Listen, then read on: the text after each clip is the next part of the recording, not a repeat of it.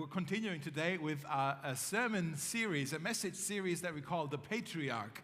And we're looking at the life of Abraham, uh, the founder of faith for three world religions, they would all say. Abraham is the founder of our faith. And so I said a couple of weeks ago or three weeks ago if you want to understand the world, you really have to consider this man Abraham because to this day he's actually quite influential. And we want to see what we can learn from him. Um, so if you missed the first two sessions on this, uh, the first two episodes, uh, don't worry about it. You can uh, catch these on YouTube if you're interested. If not, you just kind of dive in where we are today uh, in the story. Uh, this week, I had coffee with a friend and asked her how she's doing. We've been catching up, haven't talked to her in a long time. And she shared with me um, uh, that, oh man, this whole COVID pandemic season has just been quite rough. I struggled with loneliness. I never struggled with loneliness before, she said. Uh, she also said that spiritually, he, she said her, it feels like her, her walk with God had just dried up a little bit. But then she said, the worst thing is, I feel like I'm losing my joy. And I've always been a joyful person. And now it feels like joy might still be there, like the sun is always there, but there's lots of dark clouds that are covering my joy. Uh, would you agree that um, pain and crises they have a way to rob us of all joy and happiness, right? Uh, challenges, difficulties, they have a way to just um, burst our dreams. Just, it's gone. Uh, when we run into difficulties, when we have disappointments, they have a way for us to bury all our hope. I think all of us, when we're really, sorry, I'm just diving in, quite straight honest with you. Um, when, when we go through life, we just go through some mess as well. Life can be so messy, and the mess it messes with up. It messes with us. It messes us up. And uh, today, as we continue this series, I want to talk about how, if you take out your message notes in your program, it, I want to talk about how God puts a smile upon your face. There's a Coldplay song with that title that was intentional. But how, how does God put a smile upon our face again? How does He restore our joy? That we can lose in this life. How does God um, change our laughter, uh, the way we enjoy things? How does He transform it maybe from cynicism to worship. That's what I want to talk to you about because I think it's something in this story of Abraham. We are in the first book of the Bible called Genesis chapter 18. If you have your Bible, you can open that up. Uh, if you're watching at home, open up at Genesis 18. If not, you have the verses also on your piece of paper. This story right here, where we are today, it involves Abraham, but Abraham isn't really the main character in this story. Really, the story today is about his wife, Sarah. And uh, they, at this stage of the story, they have already gotten quite old. Abraham, in this story, he's 99 years old. Sarah is 98 years old. And they are still childless. Remember, we talked about how God gave them a promise that they were going to have a big family and they were going to have lots of land. None of it has happened yet. And now the clock is ticking and they're getting old and they're giving up. It's like, okay, this is not going to happen, is it? And Sarah, she's 98, no children, and uh, they're waiting for the promise to be fulfilled. And what happens in this story is that there are three travelers who come by their tent.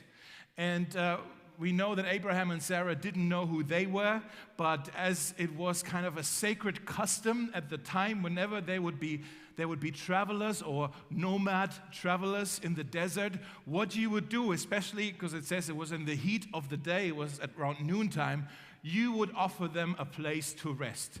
Because normally, if you were traveling through the desert, you would wake up very early in the morning and try to get lots of distance covered.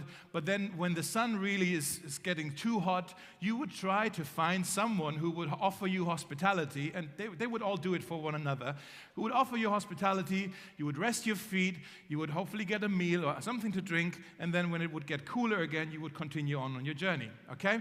So, Abraham, he sees these three travelers and he says to them, Come, welcome, welcome. This is too hot to travel. Come on, you can stay with us. We'll have some We'll have some food, you can rest your feet, and we'll have some water. You rest up, and then you can continue your journey in the evening.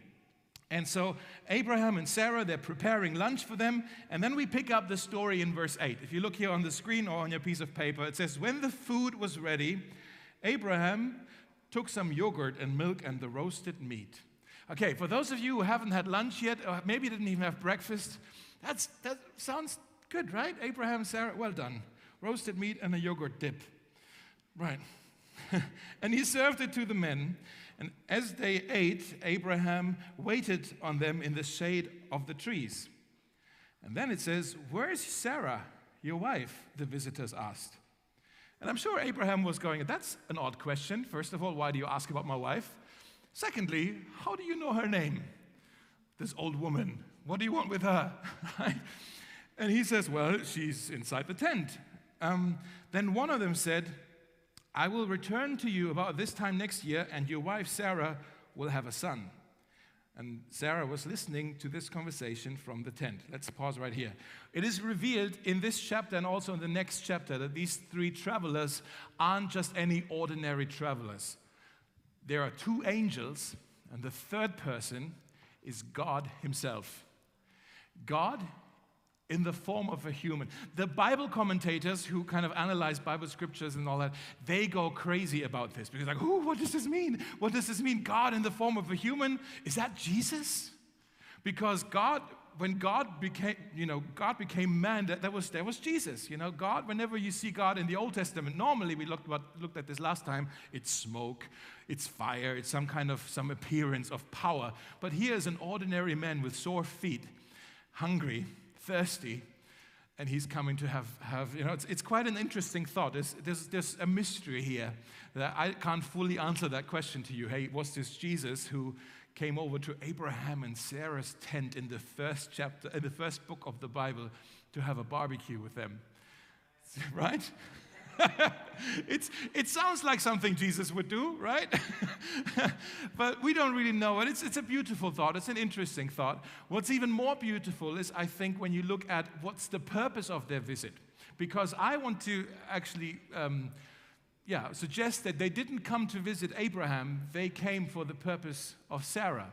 They were asking for Sarah they had a message to deliver that they first, before they spoke it out, they wanted to make sure she hears it. She's in the tent. She will be able to hear what I have to say because really this is for her. Now, in this culture back then, men and women didn't really talk to each other. So you would speak to the husband, hey, can you pass this on to your wife? But they were, in a way, they were kind of speaking to Sarah via Abraham. But Abraham, he, he was just kind of he was just sitting there, really. That's, he's not really doing anything here, okay? Now, imagine Sarah. We haven't really talked about her that much yet in this series. She's inside this tent, but how, this entire story so far, how must that have been like for her? That she left her home, she left her home country, she left, she said goodbye to her family and relatives to move with Abraham because he heard from the Lord, right? I mean, I'm just interpreting here right now, but we know that Sarah, she, she knew about the promise because Abraham told her. Abraham came to her one day, he's like, honey, I heard from God. And he said, We're going to have a family. Really? And he's going to give us uh, lots of land. Really? See, we know she knew about the promise. We don't actually know whether Sarah believed the promise like Abraham did. We don't know. So maybe she was sitting there, 89 years old, quite fed up with her life. It's like, my stupid old husband thinks that God speaks to him. I'm just interpreting, guys, okay? Maybe, maybe she was greater than what I make her to be, but maybe, maybe she was just like, he thinks that God spoke to him. And he's still holding on to this silly promise that we're going to have a baby. I'm 89 years old. This is not going to happen now, is it? My whole life has been a joke. I miss my family. My every, I, let, I let go of everything for this supposed dream. Like if, if this is really what she thought, we, we couldn't blame her, right? I mean, this, this, this must have been really difficult for her. Now, here's one thing I do know is that you can't relate to God, you can't know God only through somebody else. Right?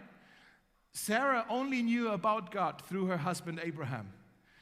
Maybe that this is maybe kind of, kind of how it is for you. Maybe you're saying, yeah, yeah, my mother is a believer, or my husband is a believer, or my friend is a believer. Maybe that's why you're here. That's good. So I think you can be introduced through somebody else to God. But at some point in your spiritual journey, you need to have your own very personal encounter with God, right? And, and just knowing him through somebody else. Like you could tell me about your boss, for example. That doesn't mean I know your boss. I only know your boss from what you tell me about your boss. I don't have a relationship with him. And so Sarah, she knew of God, but she didn't know God. She, he never revealed himself to her, it seems. And so I think that was the purpose of the visit, is for God to also come now with a promise for Sarah, not just for Abraham. Remember last time um, we spoke about how God revealed himself to Abraham, and it was quite dramatic. There were these animals that were cut in two on the floor. It was really weird, right? There were these animals cut in two, and it was in the middle of the night and all that. And here it's just so different to how God appears to Sarah. Now it's not darkness, now it's in the middle, in the heat of the day. Now it's not fire and smoke, now it's just a man with sore feet. I guess the only same thing is there's, there's still meat. that's, that's, that's the common, you know, there's still dead, well, there's dead animals and now they're on the grill. But I think what, what that means or what that shows us, I love that God came to Sarah very, very differently than to Abraham. And I think what that shows us is that God does not work off templates. He does not work off templates. He writes unique stories with every single one of us. So we shouldn't compare our experiences that we have. We shouldn't project the experiences that we have on others. That we say, hey, you know, you really must experience God in the same way I experienced Him. Or you're not a real Christian until you experience God in this particular way. You must raise your hands and worship because only then do you worship. You must cry when you sing because otherwise it's not real. You must speak in tongues. You know, guys, we often play this game where we project our experiences that was great for us and we say everybody else must experience it exactly the same way. God does not work templates. He, he, he, writes, he doesn't copy paste, he writes unique stories with every single one of us. Imagine if Moses would have said, You know, you don't really hear from God unless he speaks from, to you from a burning bush. Yeah, silly. Or Peter would have said, You don't walk with God unless you're walking on water with him. No, of course not. It's different experiences. He, God writes a unique story with you. He doesn't work templates. And so he comes in a very personal way here to Sarah, and he gives her a very personal promise that was good for her to hear. This time next year, you're going to hear the cry of a newborn baby in this tent. Isn't that beautiful? Now, how does Sarah respond to this? Let's keep reading. In verse 11, it says Abraham and Sarah were both very old at this time, and Sarah was long past the age of having children. So she laughed silently to herself. I imagine it sounded like this. yeah, it, it wasn't a joyful laugh. I think it was a very bitter laugh. And she said, How could a worn out woman like me enjoy such pleasure, especially when my husband is also so old? You know what she's trying to say here, right? This isn't happening anymore for us, okay? He's old, right? So she's laughing. And, and it's, do you hear the heartbreak here? Do you hear how disappointed she seems to be with her life? How unhappy she was with her life? It's just it's a pa- very painful statement. The word here for how could a worn out woman, I looked up that word, and actually the word worn out here means useless, good for nothing. That's a very negative, a very self-hatred, a self-hating word. It's how, how she talks about herself. She wasn't happy with herself. She was bitter. And what does she do? She laughs. And as I said, it's not a joyful laugh. It's not a, an expectant laugh where she jumps out of the tent, like, woohoo, I'm going to be a mother. No, it was a cynical laugh. A cynical laugh, a bitter laugh. Cynicism, I want to talk about that today. It breaks into our hearts when we are frustrated with life, when we are unhappy with life, cynicism, it sneaks into our hearts. And we really have to be careful of it. Let's just be really real with each other, a bit real talk. Don't all of us struggle with cynicism at times? Show, show your hand if you don't, and then teach us how to not, you know, because I do. I struggle with cynicism at times. I think it's part of life that cynicism can sneak into our hearts. Uh, cynicism is when, when skepticism and bitterness and all of these things, then they come together and they meet and they kind of become this new dish in our hearts, and then something grows, and you become so negative that you don't even put, want to you know, get your hopes up anymore. You become, you refuse to believe that things will turn out okay. You just don't. You don't. Wonderful. you teach us in a minute. Uh, you refuse to trust the integrity or the motives of others who want to do you good. You're like, ah, this can't be right. This, oh, I'm not sure. Like that, that's when cynicism, and we all struggle with this. I believe we all struggle with this. Most of us struggle with this at times. And uh, I want to explain it this way, maybe. Nobody is born a cynic.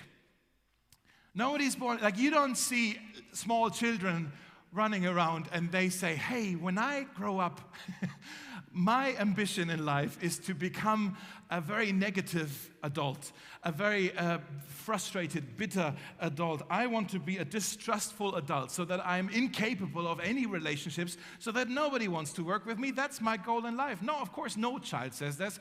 Ch- children are filled with wonder, they're filled with curiosity, they have a very optimistic, hope filled uh, outlook on life. And it seems like only later in life, when things happen in our life, when we experience pain, when we go through bitter seasons in our lives, um, that's when that's when yeah then it, when it messes with us. Maybe you see it in yourself maybe you see it in a friend that you have. Maybe you have a friend and she uh, went through a terrible heartbreak. Maybe her boyfriend cheated on her or something. And maybe, i'm sure you've heard this being said where your friend maybe says i'm never going to trust another man again.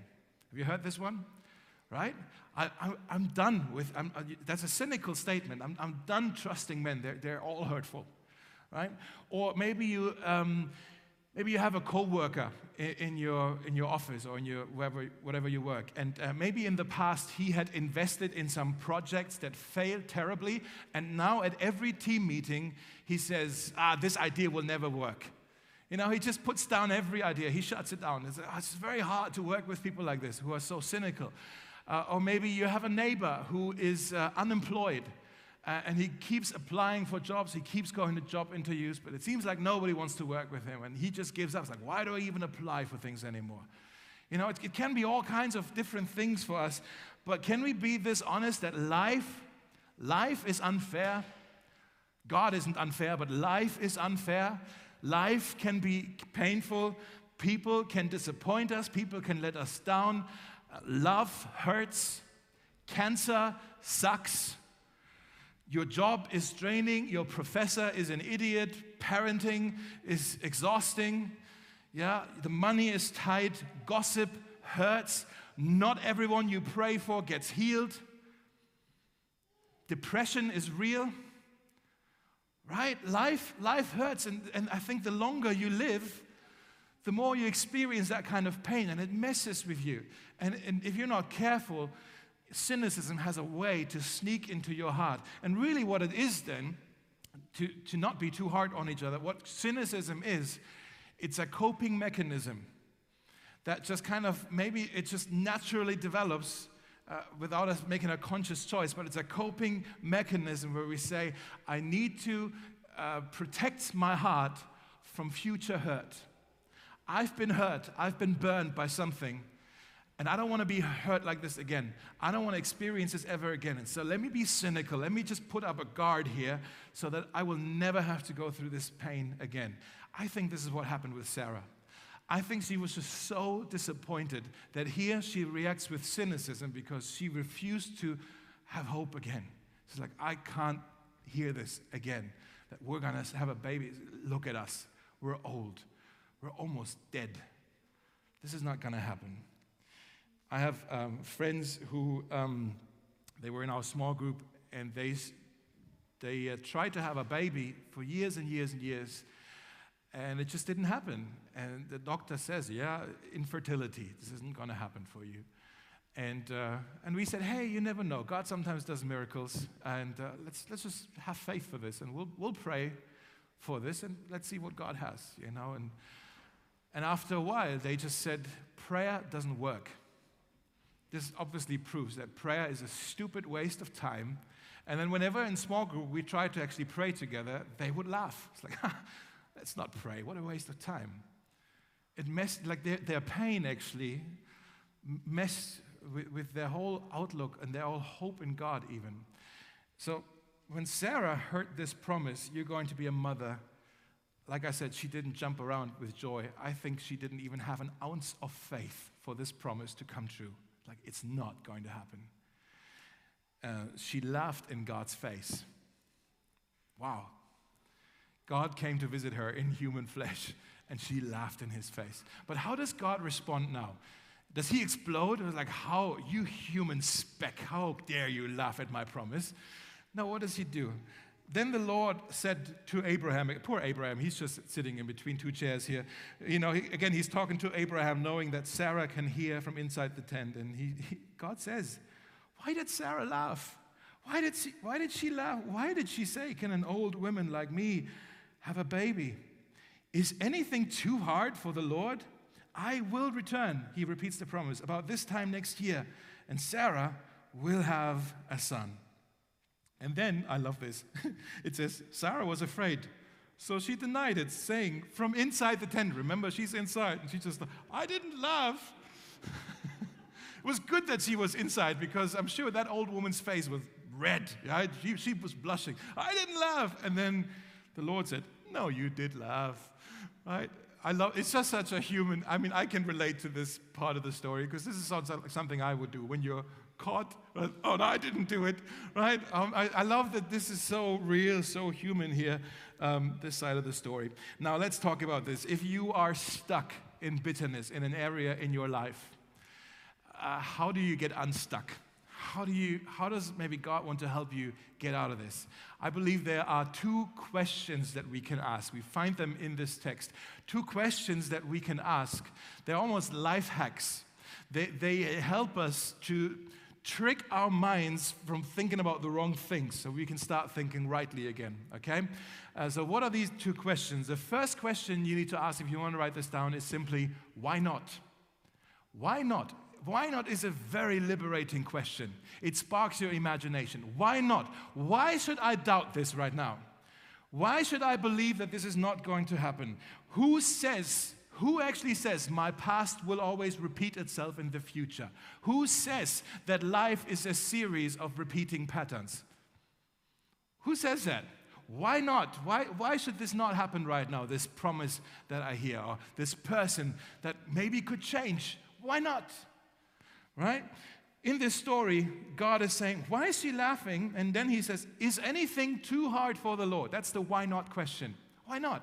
Is anything too hard for the Lord? Literally, what this actually says is not too hard. It actually says, Is anything too wonderful for the Lord?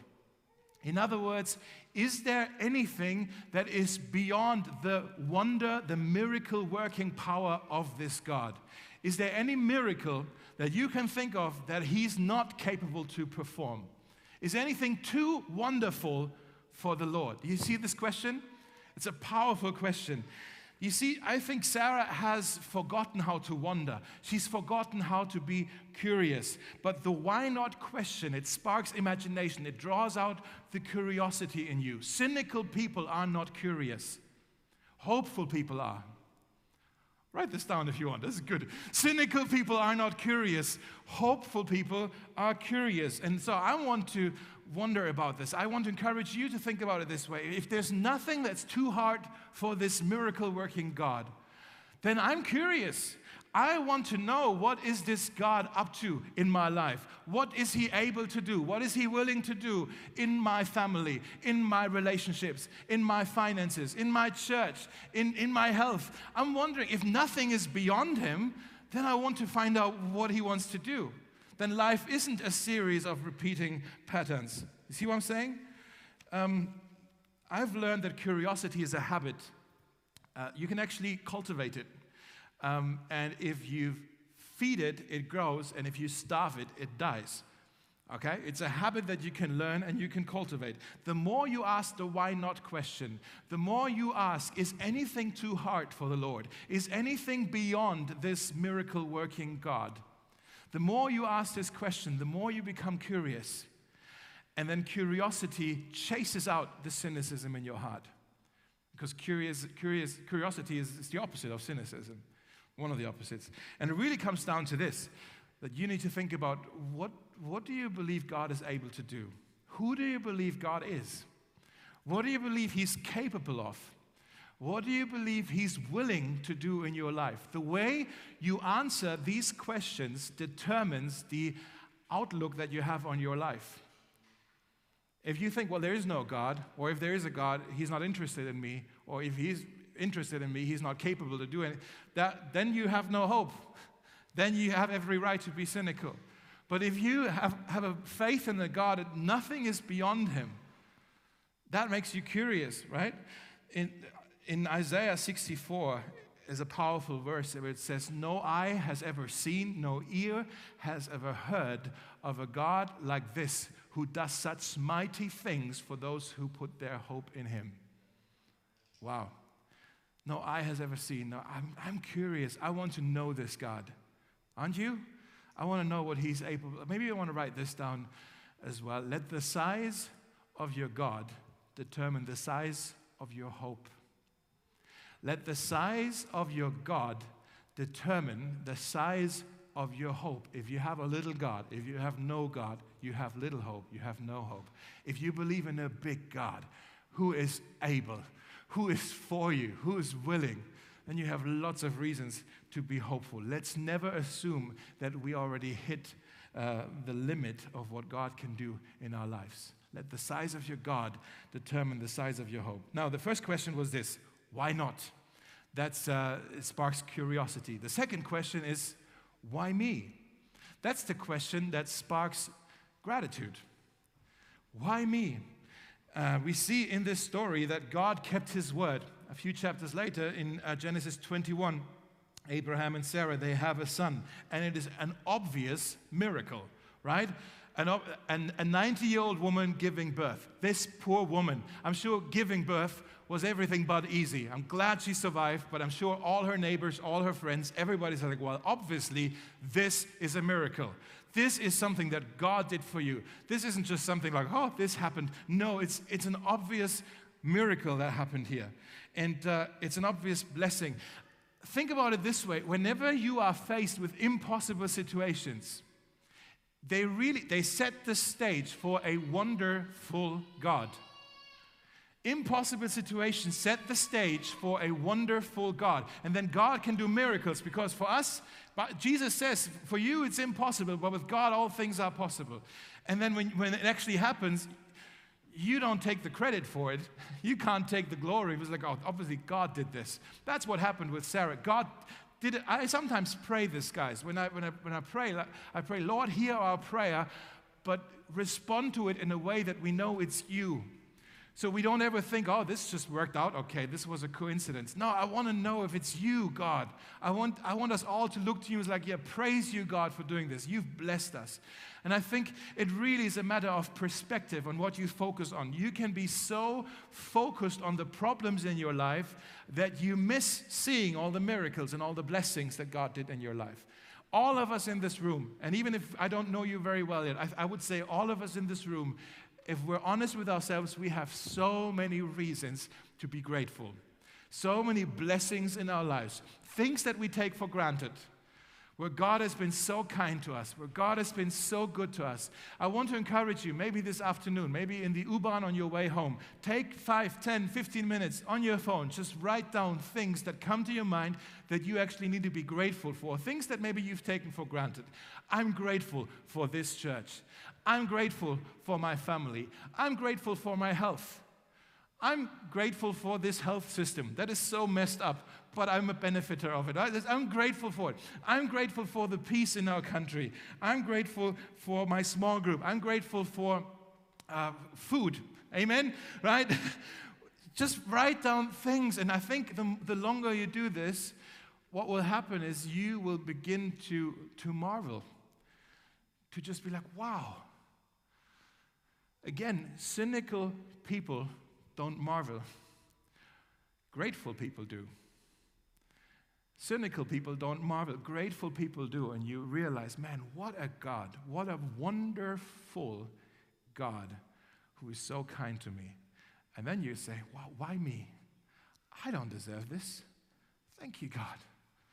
This is really cool. This is really nice of you. You are so generous. Thank you, God. So many gifts, so many blessings. In Genesis 21, we read the story of how Sarah found gratitude. It says, The Lord kept his word and did for Sarah exactly what he had promised. She became pregnant and gave birth to a son for Abraham in his old age. And Abraham named their son Isaac. Does any of you know the meaning of the word Isaac? It means laughter. Actually, another word for it is joke. so when Isaac was crawling around as a toddler in their tent, they, you know, old Abraham and, and old Sarah, you know, maybe with their trolley trying to chase him, you know, they looked at little Isaac and they're just like, this is our joke. this, this is a joke, isn't it? This is, he brings laughter into our lives. There's laughter in our house again. Real, the laughter of a child. It's beautiful. What a great name. Abraham was 100 years old when Isaac was born, and Sarah declared, God has blessed me with laughter. All who hear this news will laugh with me. Who would have thought that I would nurse a baby? Yet here I am, I've given the old man a son. Isn't that beautiful? She says, God brought me laughter. I am filled with wonder about this. I can only marvel at this. How could this be? I have never been this blessed in my life before. I've never been this happy in my life before. I've never laughed like this before. This is a joke, right? This is amazing. Isaac is here. We have a son, and I'm a 19 year old woman. Thank you, God. Thank you, God. You see what happened in this story here? God transformed Sarah's laughter from cynicism ha, to just real joy and worship, heartfelt laughter at the end. And I believe God wants to do the same thing for you. And I think He wants to do it. The way He will do it is uh, when you remind yourself of all the good things that God has done for you, all the blessings that God has done for you. Now, the greatest things the greatest thing that you've ever received from God is actually a story that happened hundreds of years later. In Luke chapter 1, there is another woman who receives a promise that she will give birth to a son. And she also had a problem with it. Not because she was too old, but because she was a virgin. And uh, God said to her, You're going to give birth to a son. And she said, How can that be? And God said the same thing He said to Sarah Nothing is impossible, nothing is too wonderful for this God. Do you see the parallel in these two stories? If, you, if you're feeling Christmassy now, don't you? but then Jesus was born, and I want to suggest to you that what Isaac was to Sarah, the source of joy, the source of her laughter, that's what Jesus is to us. The greatest gift that you've ever received from God is Jesus Himself. He is the Son that was promised to us. And if you think about it, Jesus came to us from a place of pure joy, of laughter, heartfelt laughter. This is what heaven, I don't know what kind of picture you have of heaven. Uh, maybe you think we're all just going to sit on white clouds with a halo and play the harp. I hope that's not heaven. I hope it's more something like there's feasting and there's celebration and there's dancing and there's music and there's joy and there's laughter. That's the kind of place Jesus came from when he stepped into our world of agony and bitterness and heartbreak and pain. And he took our frown upon himself and he swapped it and he gave us instead the joy of our salvation. And that's what Jesus did for you. And when you realize that, that's how God puts a smile upon your face. Because then the gospel will make you laugh. I actually think that a Christian should respond to the gospel and should sound like what Sarah sounds like here in uh, Genesis 21. Sarah, she started laughing at herself. That's what she did. She started just being amazed and in awe and marvel at the blessing that God has done on her life. She says, Why me? Who would have thought that I would be a mother? I'm an old woman. I'm a worn out, useless woman. Who would have thought that God would do such wonderful things for me? That's, that's your testimony. If you're a follower of Jesus, that's what you should sound like. Okay? Where you just go like, why me? Who would have thought that I would ever be a Christian? This is a joke, right? This can't be like who nobody's gonna believe this. But God has been so kind to me. This is too good to be true. Behold the grace of God on my life. That's ridiculous. But God has seen me and He's blessed me and He's saved me. Can you believe this? I can't, yet here I am. And everyone who sees this, everyone who knows me and thinks, oh man, but you're a Christian as well, everyone who hears this news will have to laugh with me because this is too good to be true. This is amazing. That's how God transforms your laughter from cynicism and bitterness to pure joy.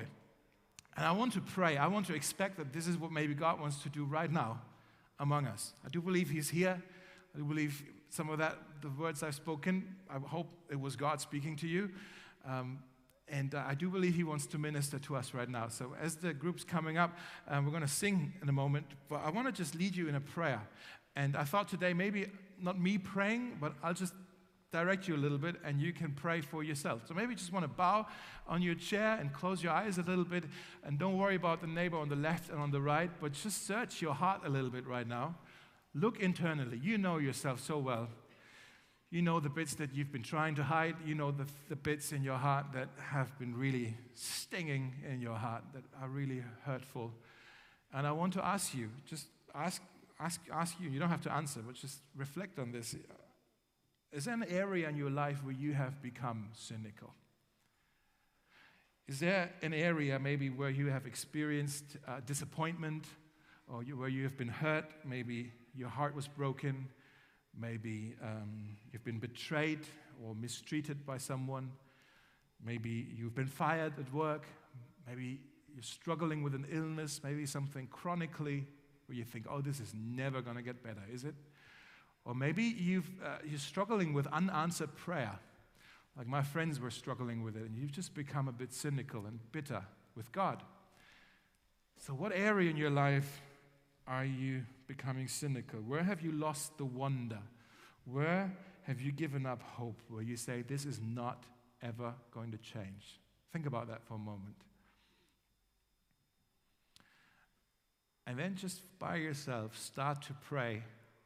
Just start to pray over this area of your life and say, Is anything too hard for the Lord? Is anything too wonderful for him? Is this really beyond what he is able to change? Or what if he wants to do a miracle here in this dark side of me? Why not? Why wouldn't he want to do this? And just pray, Lord, make me curious about what you're up to in, in this area of my life. It takes courage to do this, to be this open with God. But just take a moment and go there and let God serve you and minister to you now.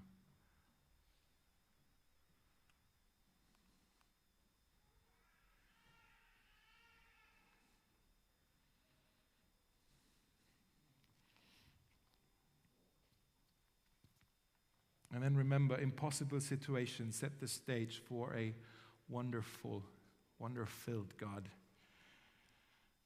And Lord, we want to be grateful and full of wonder at what it is that you are doing in our lives. We thank you for all the blessings you've given us. We thank you for the gift of Jesus, who is our source of joy, the promised Son. And uh, we, we can't help but just say, why, why me? Why us? And yet here we are, together as your family in your house. And we know that you're for us. We know that you're with us and that you see us. Uh, so as we sing these songs now, I pray that uh, you would meet with everyone here in a very personal way, very different way for every one of us. Thank you that you don't use templates, but that you find a way to reach every one of us. And so we want to just take a few more moments and, and become attentive to what it is that you want to do in our hearts right now. I pray that you would do what only you can do. Uh, so, so minister to us now in Jesus' name. Amen.